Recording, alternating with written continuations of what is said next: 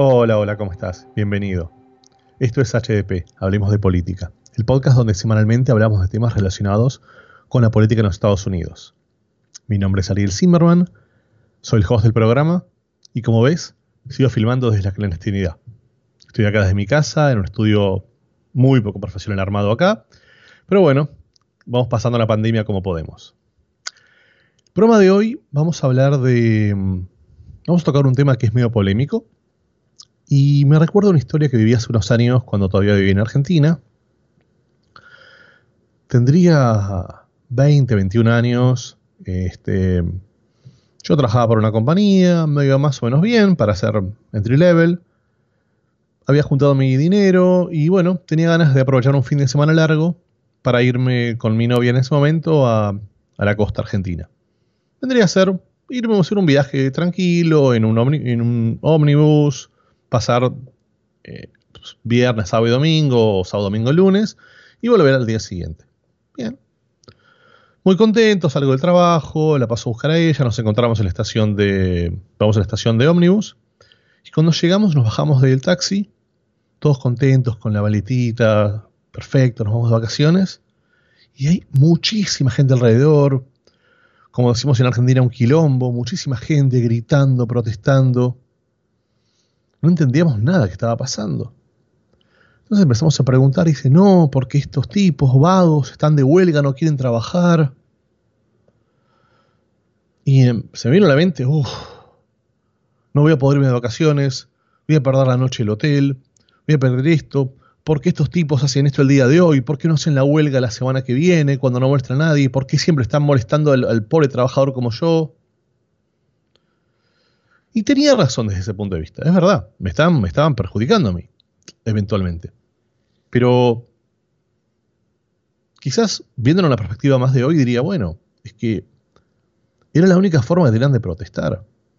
Estas personas estaban protestando porque trabajaban el doble de las horas que correspondía, porque no les pagaban horas extras, porque no tenían visibilidad, porque la gente se moría en las rutas, porque era muy peligroso. En definitiva, porque las compañías, con el objetivo de maximizar rentabilidad, estaban reduciendo en la seguridad de los empleados y también en la seguridad de los consumidores. Porque al final, este, un micro con menos condiciones me pone en riesgo mi vida, la, vida de mi novia y la vida de todos los que estamos ahí. Y el timing era perfecto, por más que a mí me molestara. Si ellos hacían el paro una semana después o una semana antes, nadie se enteraba. Ese es el momento para hacerlo. Entonces, yo me pongo a pensar, Sí, obviamente que me perjudicó. Digo, la verdad es que no, no está bueno, digamos, y mi experiencia no fue la mejor porque, bueno, perdí eso. Pero la realidad es que ese tipo de huelgas a veces son necesarias para generar impacto, para que la sociedad entienda lo que está pasando, para, que, para poder movilizarnos y para poder entender que hay personas que la están pasando mucho peor que nosotros. Al final, estos reclamos, o en general los reclamos, no son individuales, son colectivos. Es la única forma de movilizar. Imaginémonos el uno de uno de esos trabajadores, un conductor de esos ómnibus que trabaja, tiene que ir de viaje, va, vuelve, llega la noche a la casa, súper cansado, después de haber trabajado 14 horas, con un descanso en el medio, llega con el dinero para alimentar a su familia. Esa persona, por diversas razones, no tiene los estudios, no tiene la formación y no tiene las herramientas probablemente para defenderse él mismo. Él sabe que la está pasando mal, él sabe que está en condiciones que no puede, pero no tiene otras herramientas. No es que dice, bueno, renuncio acá y me voy a trabajar a Amazon de ingeniero, a desarrollar software. Lamentablemente no, no puede hacer eso. No tiene esas capacidades y no las va a tener. Entonces, la manera en la cual muchos de estos individuos pueden defenderse es en forma colectiva. Es buscando a alguien que los ayude a defenderse. Si yo tengo un problema con un condominio donde yo vivo y vamos a la corte, yo no voy a defenderme solo. Yo voy a buscar un abogado. ¿Por qué? Porque yo no conozco de leyes, no tengo experiencia, no tengo esos conocimientos. Y por más que tenga muchas ganas, yo no puedo defenderme solo.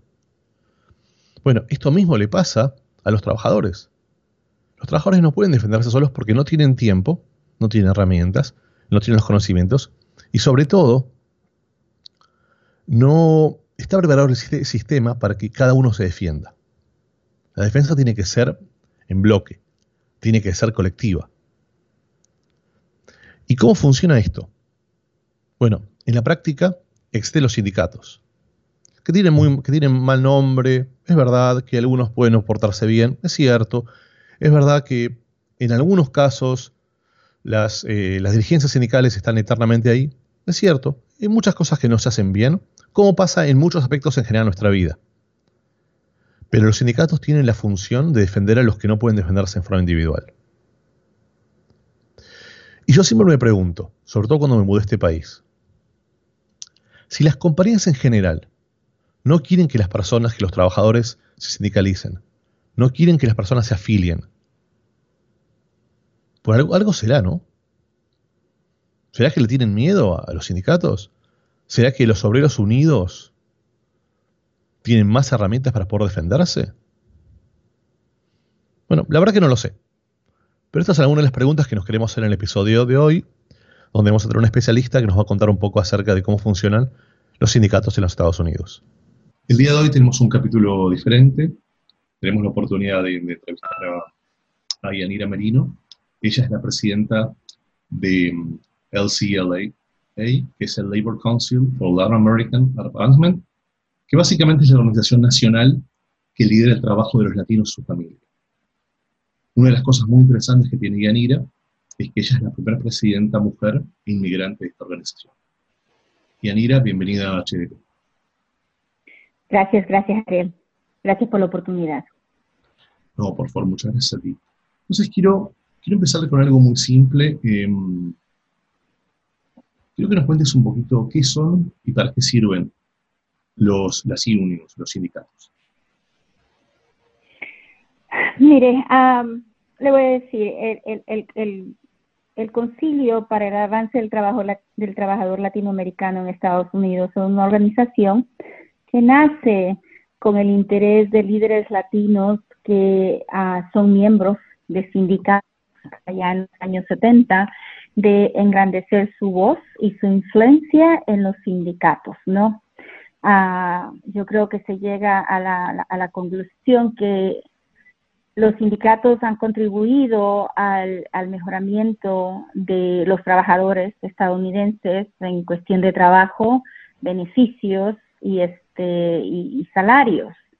Entonces, así como en ese momento empieza a entrar la fuerza laboral latina a, a ser parte de los sindicatos y los sindicatos empiezan a abrir sus puertas más, empezamos o empiezan a ver los líderes no la necesidad de, tener una voz, no solo una voz dentro de esas instituciones, pero una voz también que se amplifique dentro de la comunidad latina, que hable sobre estos beneficios y las posibilidades y el porqué de los sindicatos y las posibilidades de los sindicatos de mejorar las vidas de los latinos. Ah, y posteriormente, cuando empiezan a entrar números grandes de uh, inmigrantes procedentes de Latinoamérica. Entonces, esa es el, eh, eh, la base, ¿no? el fortalecer la voz. Y otro, pues, es, es el fortalecer la voz de, de, los latinos en el proceso cultural y político de este país. y eso lo hacemos por medio de, diferentes formas que nosotros tenemos, pero necesitábamos unirnos viniendo todos de diferentes, usted habla en Nueva York, la mayoría puertorriqueños, en California, mexicoamericanos o chicanos, ah, con un buen contingente de centroamericanos y este, pues Miami, este, cubano, cubanoamericano, ah, y así otras nacionalidades, pero como espacio miembros de sindicatos latinos que queremos ejercer o tener la voz más fuerte en asuntos no solo de trabajo, sino de política, y económico y social en este país. Excelente. Y dime algo, ¿quiénes son tus referentes en el sindicalismo? ¿Quiénes son mis referentes en el sindicato? Sí, en, la historia del sindicalismo en Estados Unidos en general, ¿quiénes, quiénes son las personas a las cuales tú admiras?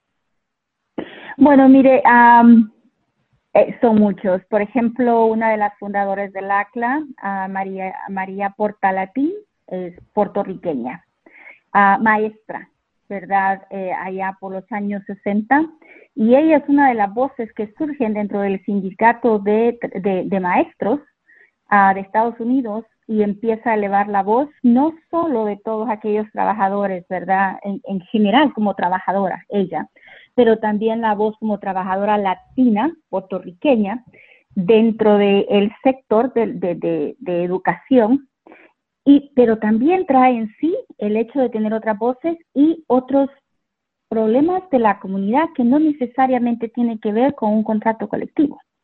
Entonces, ella es una de las que yo admiro mucho. otra mujer que yo admiro mucho es Linda Chávez Thompson, fue la primera mujer latina en ser la vicepresidenta de la Federación de Sindicatos Estadounidenses, que nuevamente también retoma ella eh, eh, lo mismo, ¿no? La voz de latino como mujer, ah, eh, no solo en la política interna de, los, de, la, de, las instituciones sindicales, pero también de, la, de cómo los latinos somos afectados por no tener acceso a buenos trabajos con beneficios, a seguros de retiro. Ah, por supuesto, históricamente, ah, no voy a dejar atrás los grandes esfuerzos que personas, este, pues, César Chávez y Dolores Huerta, que nos han llevado en ese camino y abrieron las puertas para estas dos mujeres que he mencionado.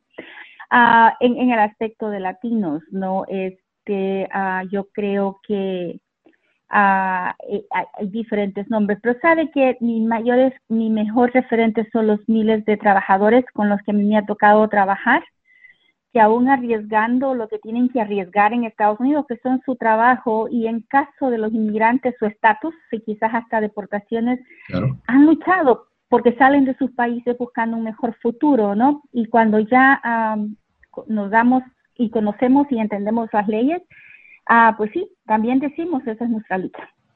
No, exactamente. Y dime una cosa, ya que mencionas em, a los inmigrantes, ¿Qué diferencias encuentras entre el sindicalismo de Estados Unidos y el que solemos tener en Latinoamérica?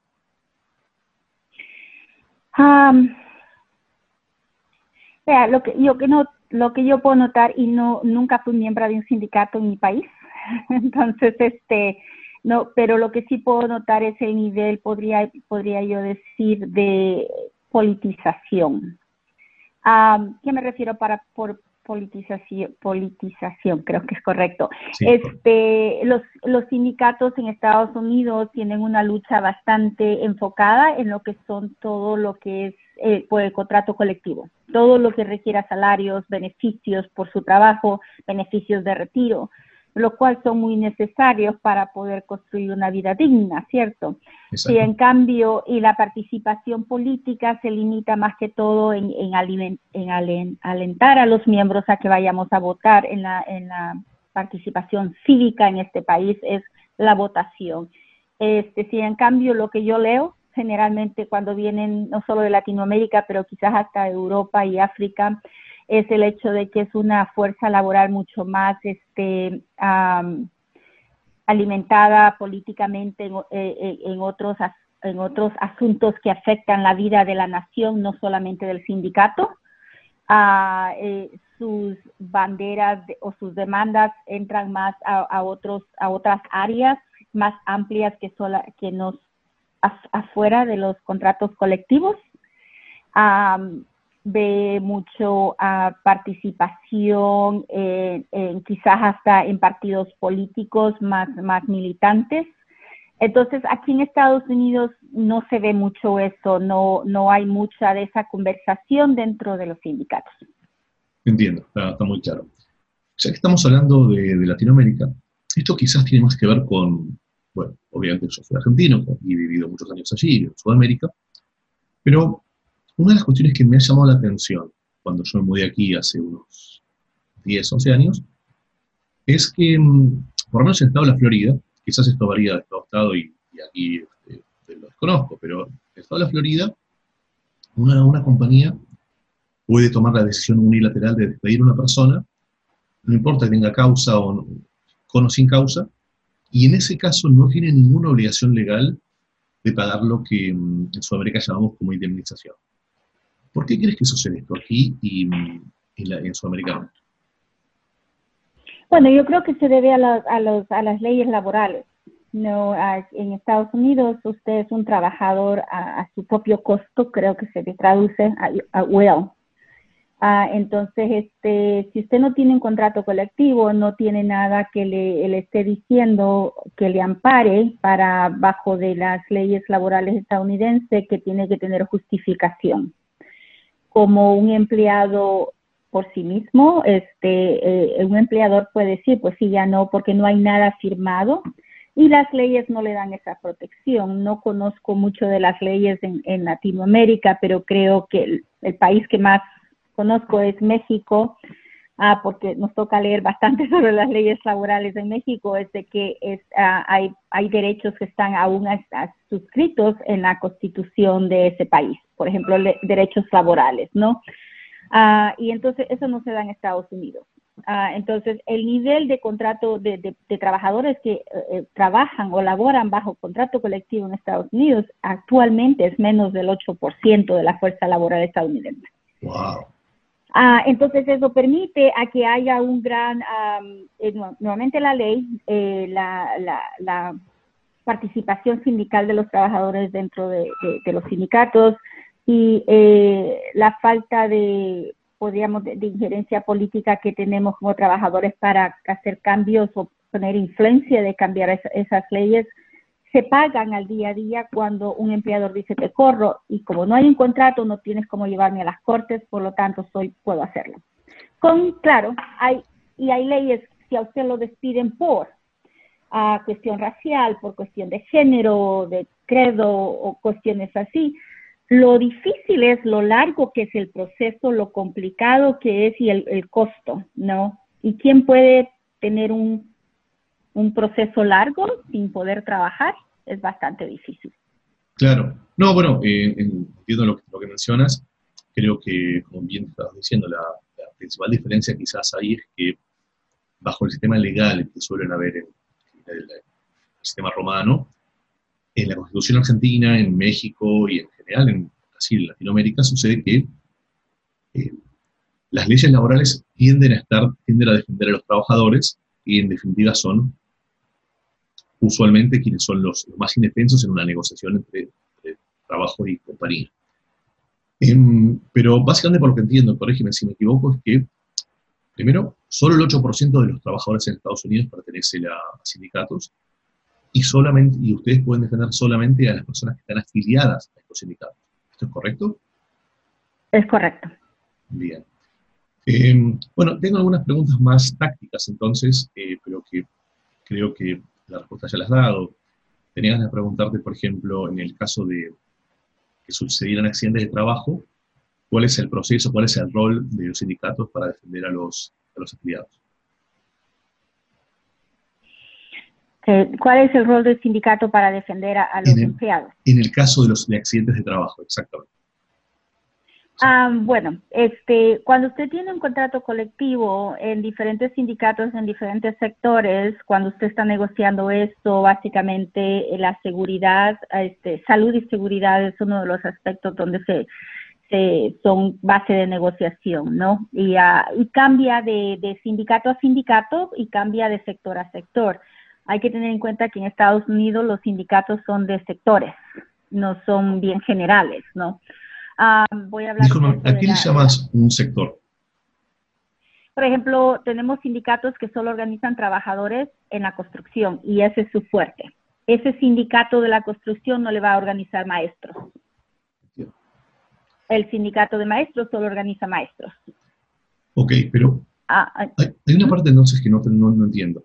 Digamos, Tú mencionaste que solo el 8% de los trabajadores pertenecen a sindicatos, pero asumo yo que, no sé, en este momento quizás no por el tema de la pandemia, pero tradicionalmente en Estados Unidos tenemos cientos de miles de trabajadores en la construcción, seguramente, perdón, más, millones de trabajadores que, trabajan en la construcción.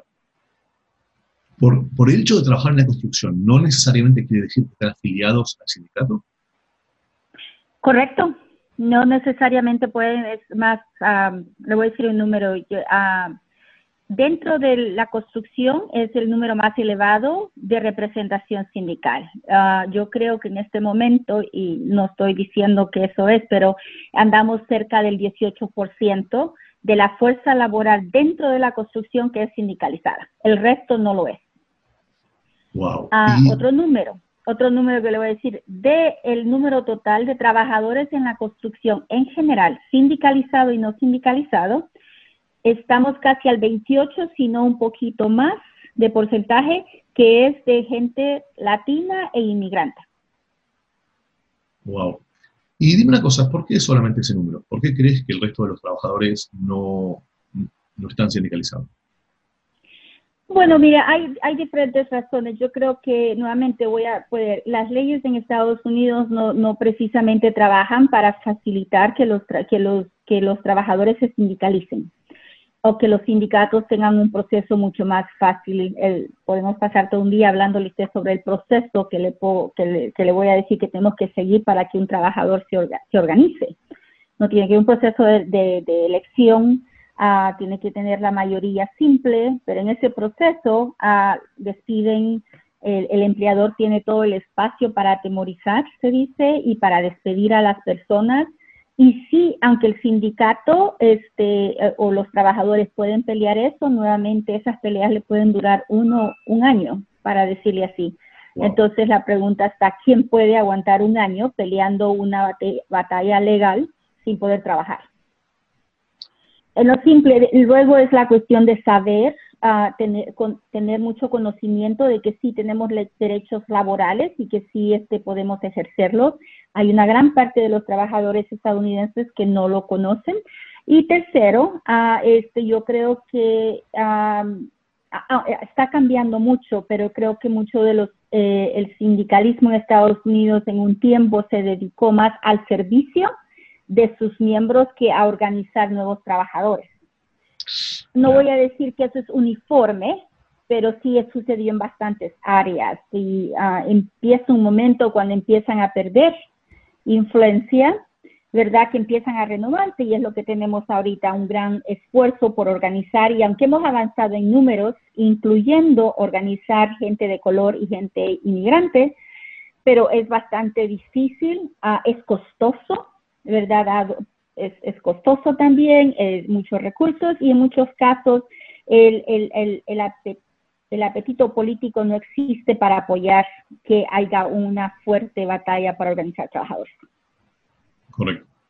Em, me viene a la mente la idea, digamos, además de este podcast, yo soy un, tengo mi compañía, yo soy consultor en marketing, he trabajado muchos años en corporaciones, y siempre sale la idea de que para un público, para un porcentaje muy pequeño de trabajadores, evidentemente, existen compañías, grandes compañías como, como Amazon, como Google, como Facebook, que tienen, como Netflix, que suelen ofrecer este, beneficios a sus empleados eh, que tienen que ver con la maternidad y paternidad, tienen que ver con, en definitiva, con horas de trabajo mucho más flexibles, con trabajo desde la casa, digamos. Tienes una serie de beneficios que está orientado, eh, teóricamente a poder captar mejores talentos. Cosa que me parece muy interesante, pero siempre me pregunto, ¿por qué esto surge desde el lado de las compañías y no es algo eh, universal para todos los trabajadores de Estados Unidos? Ah, bueno, yo creo que antes, eh, saliendo de la, es cuestión de historia lo que yo he aprendido, ¿no? Este, eh, saliendo de las batallas de, los, de los Ah, de los años 30, donde el sindicalismo estaba en su máximo nivel que ha alcanzado acá, que era un 38%. Se lograron mucho, pero así con los, en los años siguientes fueron las, las batallas de corporaciones y el apetito político no, no fue quitando, fueron surgiendo nuevas leyes que fueron limitando bastante a, a, desfavorecer a los trabajadores y quitar y quitar regulaciones que este, permitían a los, a los, trabajadores tener esa demanda y fueron dejando más y más solo aquellos que podían organizarse bajo un, un, un contrato colectivo. Ah, entonces, todo ese, todo, esa, todo ese ambiente ha permitido llegar a estos momentos. de ahí surge, por ejemplo, el sector no calificado, podríamos decir así, uh, de mano de obra no calificada, donde en, sus grandes mayorías son gentes de minorías a gente de color, inmigrantes y mujeres, que nuevamente no son parte de estas grandes corporaciones, el avance no hay mucho, y, este, y que también tampoco son partes de, los sindicatos. Esto lleva a permitir a tener un mercado que puede ser abusado y puede competir bien desigualmente contra trabajadores que quieren tener más beneficios favorables para sí, para ellos.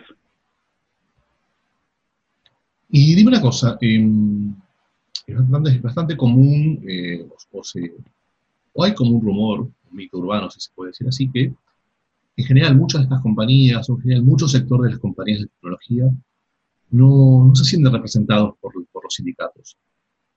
Digamos, y, la palabra sindicato no les cae muy bien en general. Em, ¿cuál, tú crees que es la, razón de? Bueno, ah, la razón es es lógica, ¿no? Este, si usted, si usted jefe, si usted es dueño de una compañía y tiene que negociar un contrato colectivo, ahora ya tiene algo que le está dictando cómo va a ser su relación con sus empleados con sus trabajadores. Usted no puede en cualquier momento decir te despido, tiene que justificarlo, tiene que uh, dar este beneficios uh, y eso es, es le, le, va, va a ser un costo Ah, tiene que pagar un mínimo, sino un, eh, sino un salario mínimo general, pero tiene que pagar más, tiene que mantenerse competitivo.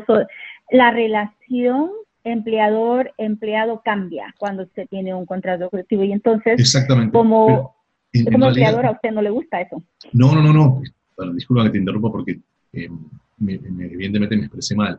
Claramente, digamos, en, general, si yo te pregunto por qué un empleador no, no le gustan los sindicatos, es por todo lo que tú acabas de explicar y tienes toda la razón. Mi pregunta no, no iba por el lado del empleador, sino de los empleados. O sea, ah, ¿por qué cuando yo menciono eh, los sindicatos con empleados de Google, de Amazon, de ese tipo de compañías? Y déjame hacer una aclaración, porque eh, en realidad ni siquiera estamos hablando de los empleados, porque Amazon debe tener, no sé, millones de empleados en Estados Unidos. No me refiero a, me refiero al, a los ingenieros, me refiero a los empleados de Silicon Valley, las personas que están muy bien pagas, a ese perfil. Digamos, claramente si yo hablo del, del, trabajador de Amazon, del trabajador que tiene que trabajar en los stores, que tiene que trabajar en, tiene que llevar los camiones, a esa persona evidentemente el sindicato lo va, se va a sentir más cercana, entiendo pensar. mi pregunta es, eh, la persona que está desarrollando código sentado en Silicon Valley, que gana muy buen salario y que se lo merece, no estoy justificando hablando salario, pero esa persona por ejemplo no se siente representado por los sindicatos. ¿Cuál, cuál crees que es la razón? Ok, para entender, me está hablando de las personas que están trabajando en Silicon Valley, ¿no? Exactamente, pero no los empresarios, no los empleados. Empleados muy bien pagos, pero empleados al fin.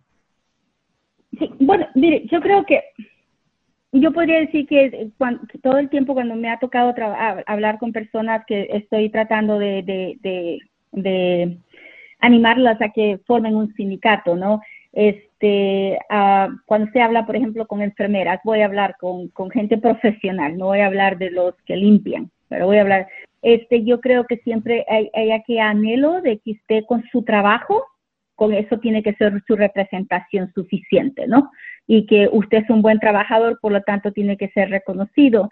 Si en cambio, este, uh, el, el, venirse a unirse eh, eh, y pelear por un contrato colectivo, ser parte de, formar un sindicato, ah, también viene con la connotación negativa que los sindicatos han sido sobre la mafia y eso lo, lo, promueven mucho los empleadores o una agenda uh, este, corporativa de que hay de que hay corrupción, ¿verdad? Ah, de que no, no, el liderazgo de un sindicato de, tal sector no refleja a, mi persona, mujer, latina, inmigrante y todo eso, pero también que el hecho, primero es eso, de que se, todavía se tiene la noción de, como trabajador que el, el sueño norteamericano es individual, ¿verdad?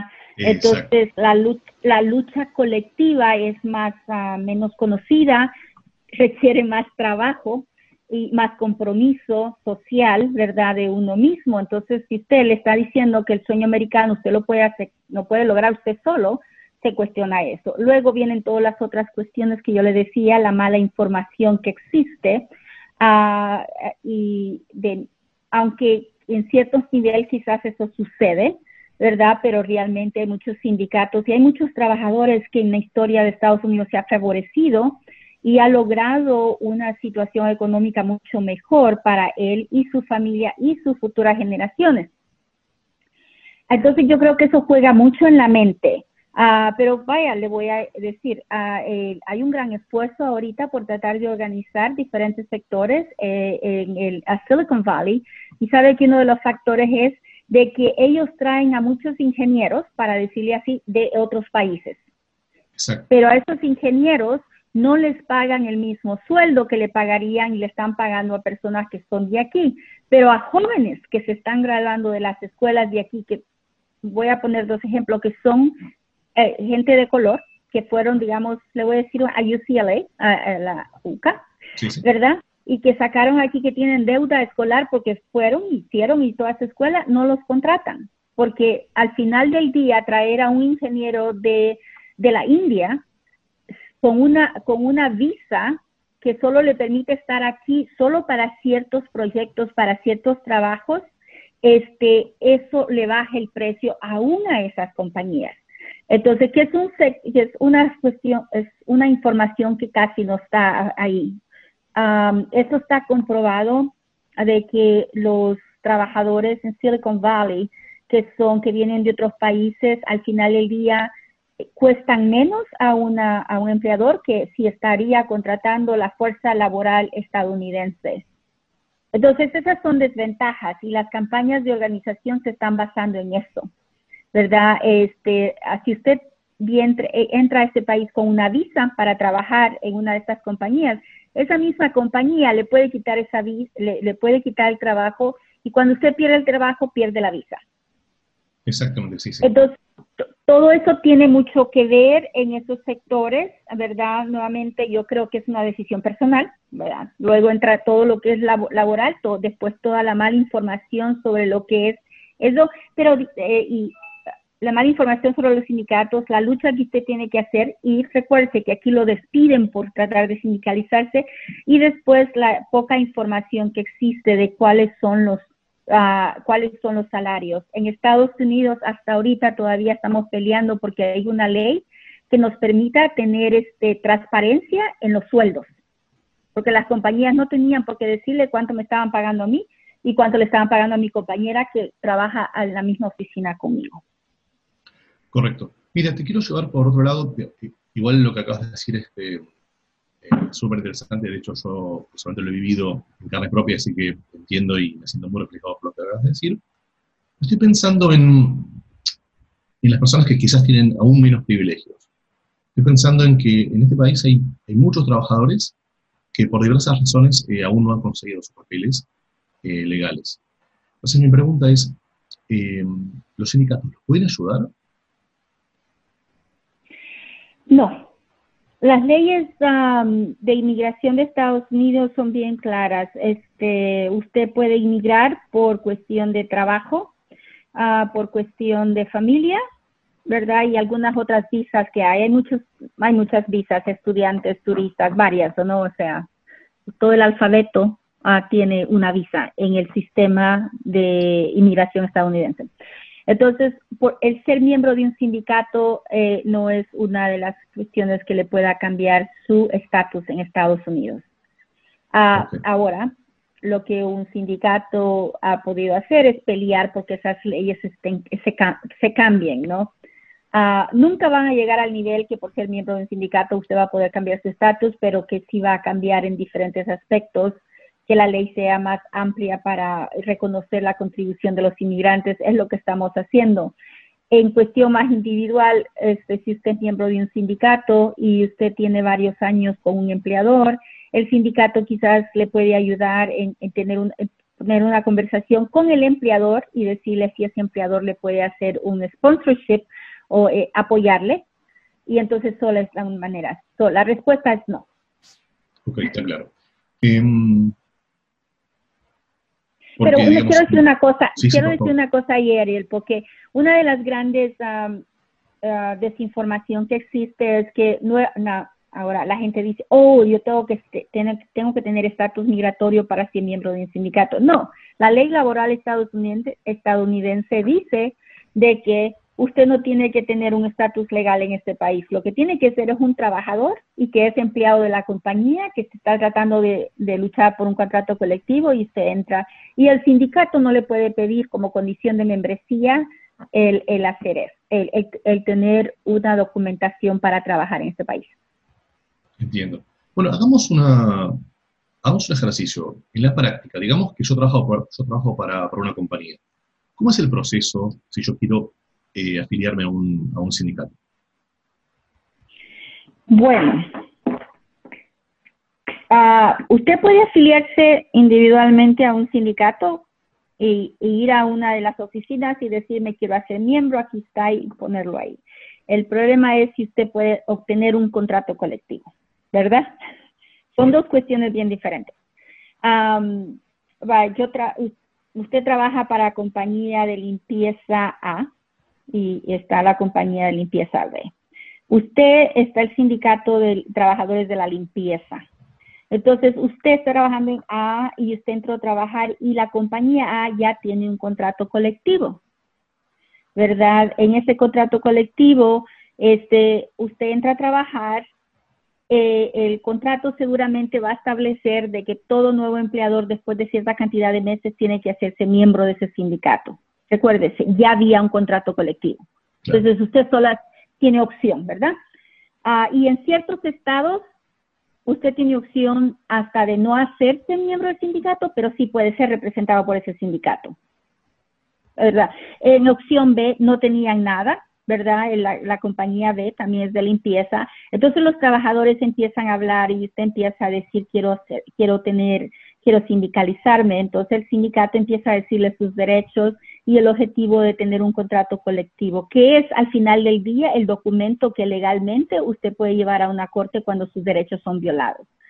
Eso, este, ahí para eso, usted tiene que reunir a, los trabajadores, tiene que tener una elección ah, por, donde todos los trabajadores de, de su compañía participan, ¿verdad? Ah, con excepción de seguramente supervisores y los dueños, y yo creo que jefatura se dice. Entonces, todos los trabajadores se unen y hay una elección. Esa elección tiene que ser ganada por el 51% de esos trabajadores. Eh, el tiempo de la elección generalmente son de 45 a 50 días. En estos 45 y 50 días, la compañía tiene acceso a los trabajadores, les da información de que los sindicatos solo quieren robarles su sueldo, que son unos mentirosos, corrupción y todo eso. En muchos de los casos, si la fuerza trabajadora es inmigrante, empiezan a, revisar sus documentos. Entonces, si yo, Yanira Merino, estaba pensando en votar por el sindicato, ahora pienso, uh, me van a pedir mis documentos y soy indocumentada. No, ¿verdad? Y eso se, manda un mensaje de temor a los trabajadores. O soy mujer, ¿no? Me empiezan a decir, bueno, ¿sabes qué? No, te voy a descansar. Y nuevamente, aunque la ley dice que yo tengo el derecho de sindicalizarme, la compañía busca una forma de despedirme. Ahora, yo y, el sindicato que está peleando me va a representar, pero en mi caso personal fui despedida y a mí me costó casi tres meses que la compañía me, devolviera mi trabajo. Uh, muchos de nosotros no tenemos la capacidad de podernos mantener pues tres meses sin trabajo. Y ese es un proceso bien general, así es. Sí, sí, no, no, no. Em, está clarísimo, lamentablemente nos, pasa a todos. Em, me gustaría hacerte unas consultas que tienen más que ver quizás no tanto con la actualidad, sino más con, el futuro o cómo, cómo te imaginas en el futuro, digamos. Em, se está hablando cada vez más de, de la utilización de algoritmos de inteligencia artificial que estos en la práctica sirven para empezar a reemplazar algunos trabajos. Por ejemplo, eh, ya es cada vez más común que existan autos que se manejan, carros que se manejan solos. Esto muy probablemente llegue a los camiones. Y es muy factible que en unos años, no sé, quizás 4, 5, 10 años, mucho, tengamos este, la mayoría de los camiones que se manejan dentro de Estados Unidos, muy probablemente se utilicen tipo de, tecnología y no se recurra más al, eh, a la persona, al, trabajador. Mi pregunta en este sentido tiene que ver con em, ¿cuál te imaginas que va a ser eh, la función, el trabajo de los sindicatos para defender a muchas personas que van a ser reemplazadas por máquinas y que van a ser suficientemente jóvenes como para no, llegar a una, una, a, retirarse.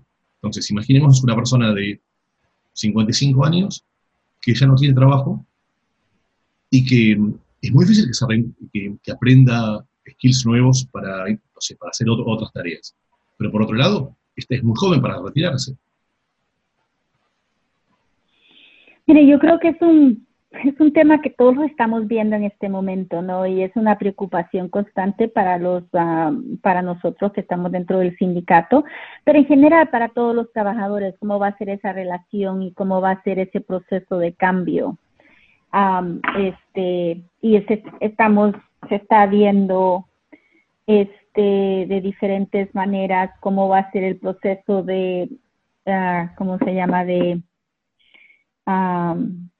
dar este, diferentes entrenamientos o, capacidades, habilidades a, esa fuerza trabajadora que está, está este, retirándose o que está, se va a encontrar en este proceso. Ah, yo soy una eterna, siempre veo el futuro bien positivo. ¿verdad? Creo mucho en la lucha de, los individuos, eh, en la lucha colectiva de, personas poniéndose a pensar que uniéndose van a, van a venir. Y yo creo que en cualquier momento en que nos encontremos, aún así, cuando lleguemos a un momento que la, la, la, este, la se dice? Sí, que la, la tecnología nos gane. Yo creo que siempre va a haber la necesidad de, unirse en cualquier sector que usted trabaje, ¿verdad? Para sacar diferentes necesidades de representación uh, que vamos a estar luchando en su momento. Yo creo que los trabajadores uh, siempre vamos a necesitar de tener esa colectividad para poder hacer valer nuestras demandas y nuestras voces, sino en un lado va a ser en otro. Uh, le podría decir como, inmigrante en este país de que aún viendo en realidad cómo esto va a cambiar, todavía van a haber sectores donde la mano laboral física se va a necesitar y quizás ahí nos va a tocar ah, ver cómo, cómo, cómo, cómo, alimentamos más ese trabajo, cómo eliminamos más la, la competencia que va a existir entre los diferentes trabajadores, género, de raza, de, nivel académico o de estudio y todo eso. no es, no, yo, de, aún dentro de, ser tan positiva, creo que los retos van a ser bastante grandes y vamos a tener que, vamos a, a pasar momentos bien difíciles, difíciles, pero creo que vamos a llegar en una situación donde siempre vamos a ver que el mantenernos trabajando juntos para una salida común para la sociedad nos beneficia más que individualmente y que en ese, en ese mismo sentido vamos a encontrar las formas como vamos a poder llevar a estas personas a que busquen y encuentren un futuro que les va a ayudar a continuar aún en ese momento. Excelente. Mira, en una de las, ha dicho cosas muy, muy interesantes, pero una de las que más me quedo es, tiene que ver la, esta diferencia entre individualismo y colectivismo, se permite el término. Creo que estamos viviendo en esta época una pandemia en donde, eh, donde quizás hay una oportunidad para que el Estado en Estados Unidos, Estados Unidos dentro, dentro del mundo de los países centrales, tiene muy pocas políticas eh, sociales activas con respecto, comparando con Europa, por ejemplo. ¿Tú crees que mm, esta es una oportunidad para que el, el, gobierno, el gobierno de Estados Unidos entienda que la importancia que tienen este tipo de políticas sociales? Mire, le voy a responder también. Yo creo que eh, la oportunidad, esta, esta, esta situación con, con el, con, de, enfermedad del coronavirus virus en este momento, ah, yo no tanto en lo pongo en el gobierno, sino que lo pongo en los estadounidenses, en los que vivimos acá, diciendo, eh, esto no puede continuar así y que nos está dando este, las posibilidades de poder uh, trabajar más en diferentes, en qué otras demandas les podemos poner, ¿verdad? Yo creo que fue claro que en los, en los paquetes de, este, de estímulo económico que se han dado, que el Congreso pasó, si usted se fijó, todo el mundo podía por el trabajador, por el trabajador, y todos hacíamos referencia que no queríamos pasar por otra asistencia solamente a los bancos y a los más ricos, sino que tomar en cuenta. Yo creo que eso ya viene de las tantas luchas que se han tenido y se, han visto. Yo creo que lo que nos está pasando ahorita va a dejar en, evidencia qué más nos falta por cambiar para llegar a un, si no al nivel de Europa, con políticas sociales mucho más activas que nos ayuden, pero nos va a poner en un buen camino de, hacernos esas preguntas y ojalá en, en, trabajar para conseguir la respuesta. Excelente. Eh, excelente. Mira, me gusta cerrar la entrevista haciendo, haciendo dos consultas. La primera es, em, ¿cómo te informas? ¿Perdón? ¿Cómo, em, de qué manera, cómo consumes información? ¿Cómo te informas? ¿Cómo ves, cómo lees noticias? ¿Cómo haces eso? Ah, en, personalmente, ¿verdad? Sí, sí, personalmente. sí, sí, vea, este, me encanta, me, me, encanta leer, ¿verdad? En mi trabajo tengo que leer mucho para mantenerme al día, para estar tomando, este, estar activa y estar, este, informando también a los miembros de, de mi organización. Ah, consumo mucho de los periódicos, este, digitales ah, que existen, que tengo mucha confianza, este, trato de, leerlo y este, trato de este, seguir algunos, este, algunos programas de televisión que creo que son importantes e interesantes, eh, especialmente que son importantes son en información para la comunidad latina en Estados Unidos. Y la última vez siempre pregunto, ¿hay algo que nos quieras contar que no te haya preguntado? Mire, este, no hablamos mucho, no hablamos mucho de, de, lo que estamos viviendo en este momento. Estoy bastante preocupada por esto de la, uh, de la crisis en este momento. Yo creo que la vamos a superar. Yo creo que, y estoy pidiendo, ¿no? Está, con la esperanza de que encontremos una forma para hacerse los exámenes y para encontrar una cura o por lo menos una algo que nos ayude. Ah, mi situación es que va a pasar en los próximos, en los próximos meses. Los latinos ya entramos a esta pandemia con una desventaja. Yo creo, los, los trabajadores en general, pero voy a hablar de los latinos, ya entramos, tenemos una, una, números bien altos de latinos en, sectores de la economía que ahorita están totalmente no funcionando y esta, la mayoría de estas personas no tienen este, la, la capacidad de sostenerse sin poder recibir un cheque semanalmente o mensualmente o cuando lo reciben. Uh, todo eso va a empujar a muchos a personas a la cuestión de qué va a pasar con sus cuando tengan que pagar sus a, su renta, qué va a pasar cuando tengan que pagar su casa. Uh, eh, el 50% de latinos ¿verdad? Es de latinos, está bajo la, este, el programa de Obamacare. ¿Qué va a pasar si esto termina?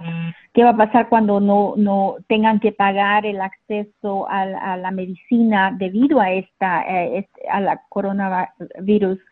Ah, ¿Qué va a pasar con los indocumentados que en su gran mayoría no tienen esto? Entonces yo, yo diría que deberíamos de pensar un poco más y ojalá usted más allá pueda hacer otro programa de seguir informando ¿qué más tenemos que hacer? Creo que de aquí va a salir una lucha constante de cambios a cómo se ha estado manejando todas las ah, eh, políticas ah, sociales en este país, pero hasta que lleguemos ahí vamos a ver mucho sufrimiento, desde personas sin vivienda, sin comida, mm. hasta cómo vamos a hacer en un futuro para que los trabajadores que en este momento están siendo despedidos sean nuevamente llamados a trabajar muchos trabajadores indocumentados que van a ser despedidos y están siendo despedidos debido a, la crisis actual.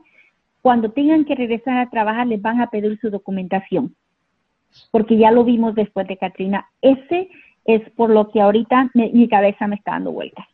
Así que si seguimos tratando eso, si seguimos trayendo más información y dando más información, yo creo que información es poder y, nos capacita para trabajar juntos. Excelente.